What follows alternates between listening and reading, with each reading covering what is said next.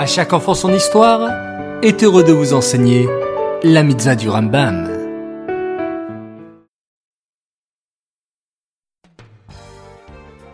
Bokertov les enfants, content de vous retrouver, j'espère que vous allez bien.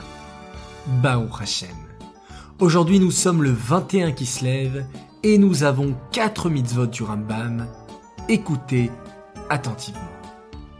La mitzvah négative numéro 85, c'est l'interdiction qui nous a été faite de fabriquer un encens semblable à celui des kétorettes. La mitzvah négative numéro 82, il nous est interdit d'offrir quelque sacrifice que ce soit sur le Mizbeach Hazav. La mitzvah positive numéro 34, il s'agit du commandement ordonné aux Kohanim de porter le haron sur leurs épaules lorsqu'ils veulent le transporter d'un endroit à l'autre. Et enfin, la mitzvah négative numéro 86, il nous est interdit de retirer les barres engagées dans les anneaux du Aaron à Kodesh.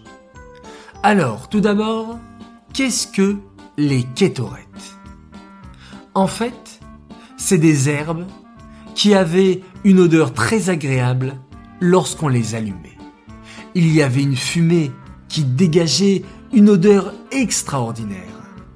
La Torah nous interdit de fabriquer un mélange de ces parfums, sauf pour le Beth Amikdash.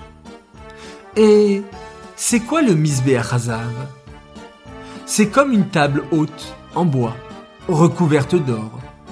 Sur cette table, le Kohen apportait tous les matins et tous les fins d'après-midi les kétorettes la Torah nous dit qu'il est interdit d'apporter d'autres parfums ou d'autres sacrifices sur le Misbeh Hazav que les Kétoret indiqués. Et enfin, dernière question, c'est quoi le Haron? En fait, c'est une grande boîte en bois, recouverte d'or, dans laquelle il y avait les louchot, les tables de la loi. Mais savez-vous les enfants qu'il y a une grande différence entre le Mishkan et le Beth Amikdash. Le Mishkan était un sanctuaire portatif.